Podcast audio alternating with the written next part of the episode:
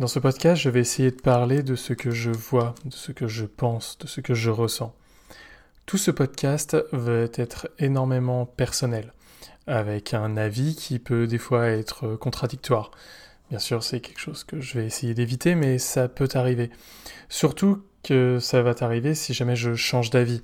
Et c'est un peu le but, en fait, de ce podcast.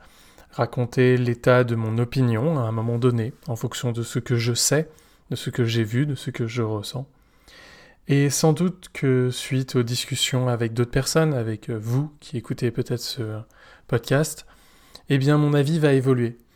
Et dans ce cas, j'espère que je pourrai faire d'autres numéros sur peut-être le même sujet avec un avis qui a potentiellement un peu évolué.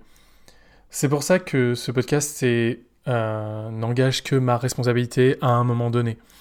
Peut-être que quand vous l'écouterez, des années plus tard, vous apercevrez à quel point euh, il est devenu indécent ou complètement euh, hors du temps. Je m'en excuse par, euh, par avance, mais voilà, c'est ce que je vois à ce moment-là. Pourquoi je le fais?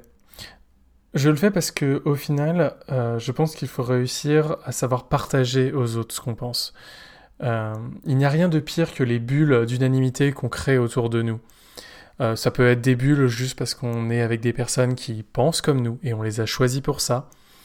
Ou alors presque pire, on est avec des gens sans savoir vraiment ce qu'ils pensent. Alors qu'il ne faut pas oublier que tout ce qu'on fait a un sens politique. Les personnes que l'on voit sont des gens qui sont des électeurs, ce sont des gens qui consomment, ce sont des gens qui au quotidien rencontrent d'autres personnes et vont interagir avec eux d'une certaine façon. Et cette façon d'interagir peut très bien à la fois blesser, à la fois changer, à la fois émouvoir, à la fois faire grandir. Et c'est pour ça que j'ai envie aujourd'hui de proposer un peu euh, ma simple réflexion qui ne vaut que ce qu'elle vaut. Et j'espère en fait en attendre plus des autres, entendre moins les simples éditorialistes, euh, toujours les mêmes qui passent euh, à longueur de temps dans les médias mais de me dire qu'il y a peut-être des gens qui ont d'autres avis différents et qui pourraient demain peut-être faire changer d'autres personnes ou les faire voir le monde d'une façon qu'ils n'avaient pas vu encore. Sur ce, je vous laisse et je vous souhaite une bonne écoute.